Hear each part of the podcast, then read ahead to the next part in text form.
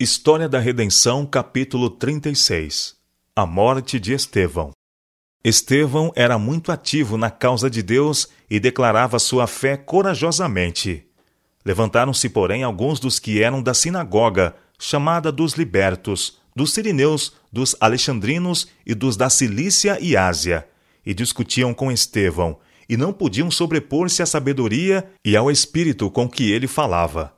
Estes estudiosos dos grandes rabis estavam confiantes que numa discussão pública poderiam obter uma completa vitória sobre Estevão, por causa de sua suposta ignorância. Ele, porém, não somente falava com o poder do Espírito Santo, mas ficava claro a toda a vasta assembleia que era também um estudioso das profecias e versado em todos os assuntos da lei. Defendia habilmente as verdades que advogava e confundia inteiramente seus oponentes. Os sacerdotes e príncipes que testemunharam a maravilhosa demonstração de poder que acompanhava a ministração de Estevão encheram-se de ódio atroz. Em vez de se renderem ao peso das evidências que apresentava, determinaram silenciar sua voz, matando-o. Portanto, pegaram Estevão e levaram-no perante o concílio do Sinédrio para ser julgado. Judeus eruditos das regiões circunvizinhas foram convocados para o propósito de refutar os argumentos do acusado. Saulo, que se havia distinguido como um zeloso oponente da doutrina de Cristo e um perseguidor de todos os que nele criam, também estava presente. Este homem letrado tomou parte importante contra Estevão. Trouxe o peso da eloquência e a lógica dos rabis a atuarem no caso, e convenceu o povo de que Estevão estava pregando doutrinas enganadoras e perigosas. Mas Saulo encontrou em Estevão alguém tão altamente educado como ele mesmo, e alguém que tinha plena compreensão do propósito de Deus em propagar o Evangelho às outras nações. Ele cria no Deus de Abraão, Isaque e Jacó, e estava vigorosamente firmado em relação aos privilégios dos judeus. Mas sua fé era ampla e ele sabia que viera o tempo em que os verdadeiros crentes deviam adorar não apenas em templos feitos por mãos, mas, através do mundo, homens poderiam adorar a Deus em espírito e em verdade. O véu foi tirado dos olhos de Estevão, e ele discerniu o fim daquilo que foi abolido pela morte de Cristo. Os sacerdotes e príncipes em nada prevaleceram contra sua clara e calma sabedoria, embora fossem veementes em sua oposição determinaram fazer de Estevão um exemplo, e enquanto assim satisfaziam seu ódio vingativo, impediriam outros, pelo medo, de adotarem sua crença.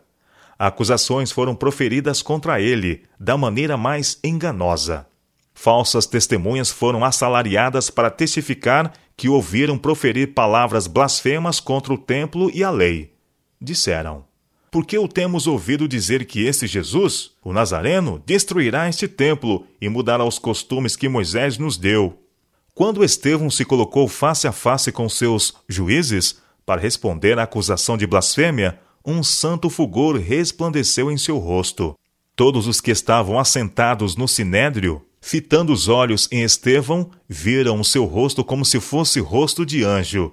Muitos dos que contemplavam o iluminado rosto de Estevão tremeram e velaram a face, mas a pertinaz incredulidade e preconceito não se abalaram.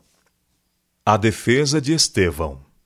Estevão foi interrogado quanto à verdade das acusações contra ele e tomou sua defesa com voz clara, penetrante, que repercutia pelo recinto do conselho. Com palavras que mantinham a assembléia absorta, prosseguiu ele relatando a história do povo escolhido de Deus. Mostrou completo conhecimento da economia judaica e a interpretação espiritual da mesma, agora manifesta mediante Cristo. Começou com Abraão e fez um retrospecto através da história de geração em geração, repassando todos os registros nacionais de Israel a Salomão, acentuando os mais impressivos pontos para vindicar sua causa. Tornou clara sua própria lealdade para com Deus e para com a fé judaica, enquanto mostrava que a lei na qual os judeus confiavam para a salvação não fora capaz de salvar Israel da idolatria. Ligou Jesus com toda a história judaica. Referiu-se à construção do templo de Salomão e às palavras deste, bem como de Isaías. Mas o Altíssimo não habita em templos feitos por mãos de homens. O céu é o meu trono e a terra o estrado de meus pés. Que casa me edificareis? Diz o Senhor. Ou qual é o lugar do meu repouso? Porventura não fez a minha mão todas estas coisas? O lugar da mais alta adoração de Deus estava no céu. Quando Estevão atingiu este ponto, houve um tumulto entre o povo. O prisioneiro leu sua sorte nos rostos diante dele. Viu a resistência que encontraram suas palavras, que falara sob a direção do Espírito Santo. Sabia que estava dando seu último testemunho. Poucos dos que leem este discurso de Estevão o apreciam convenientemente. A ocasião, o tempo e o lugar devem ser tidos em mente para fazer com que suas palavras expressem seu completo significado. Quando ele estabeleceu conexão entre Cristo e as profecias, ele falou, como fizera, a respeito do templo. O sacerdote, pretendendo estar tomado de horror, rasgou suas vestes. Este ato foi para Estevão um sinal de que sua voz logo silenciaria para sempre. Embora ele estivesse apenas no meio de seu sermão, concluiu abruptamente, quebrando de súbito a cadeia da história.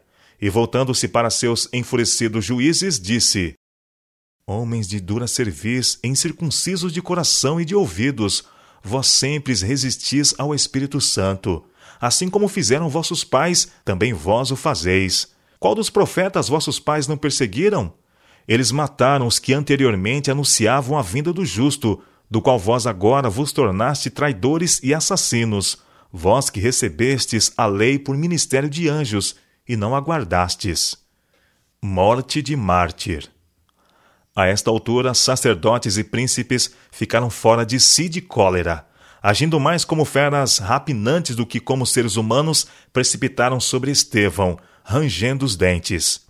Ele, porém, não se intimidou, já esperava por isso. Seu rosto estava calmo e resplandecia com uma luz angelical. Os enfurecidos sacerdotes e a turba excitada não aterrorizavam. Mas Estevão, cheio do Espírito Santo, fitou os olhos no céu e viu a glória de Deus, e Jesus, que estava à sua direita, e disse: Eis que vejo os céus abertos e o Filho do Homem em pé à destra de Deus. A cena ao seu redor perdeu-se-lhe de vista.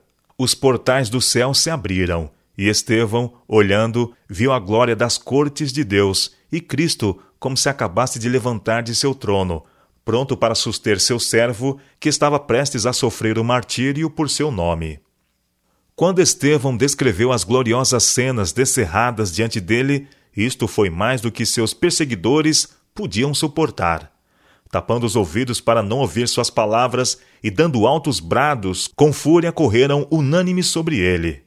E apedrejaram a Estevão, que invocava e dizia: Senhor Jesus, recebe o meu espírito. Então, ajoelhando-se, clamou em alta voz: Senhor, não lhes imputes este pecado. Com estas palavras, adormeceu. Em meio às agonias desta morte tão cruel, o fiel mártir, à semelhança de seu divino mestre, orou por seus assassinos. As testemunhas que haviam acusado Estevão foram convocadas para lançar as primeiras pedras. Estas pessoas depuseram suas vestes aos pés de Saulo, que havia tomado parte ativa na disputa e consentia na morte do prisioneiro. O martírio de Estevão produziu profunda impressão em todos os que o presenciaram. Foi uma prova severa para a igreja, mas resultou na conversão de Saulo. A fé, constância e glorificação do mártir não podiam ser apagadas de sua mente o sinal de Deus em seu rosto, suas palavras que alcançavam a alma de todos aqueles que as ouviam, exceto daqueles que estavam endurecidos pela resistência à luz, permaneciam na memória dos observadores e testificavam da verdade do que ele tinha proclamado. Nenhuma sentença legal fora pronunciada contra Estevão, mas as autoridades romanas foram subordinadas com grandes somas de dinheiro para não fazerem investigação sobre o caso. Na cena do julgamento e morte de Estevão, Saulo parecia estar imbuído de um zelo frenético. Parecera ficar irado com sua própria convicção íntima de que Estevão fora honrado por Deus, ao mesmo tempo que ele era desonrado pelos homens. Ele continuou a perseguir a Igreja de Deus, acossando seus membros, prendendo-os em suas casas e entregando-os aos sacerdotes e príncipes para prisão e morte. Seu zelo em levar avante esta perseguição aterrorizou os cristãos em Jerusalém. As autoridades romanas não fizeram esforço especial para deter a cruel obra e secretamente ajudavam os judeus a fim de conciliá-los e assegurar seu favor. O erudito Saulo foi um poderoso instrumento nas mãos de Satanás para levar avante sua rebelião contra o Filho de Deus. Entretanto, um mais poderoso que Satanás escolhera Saulo para tomar o lugar do martirizado Estevão, a fim de trabalhar e sofrer por seu nome. Saulo era homem de muita estima entre os judeus, tanto pelo seu saber como pelo seu zelo na perseguição dos crentes. Só depois da morte de Estevão se tornou membro do Sinédrio, sendo eleito para a corporação em consideração à parte que desempenhara naquela oportunidade.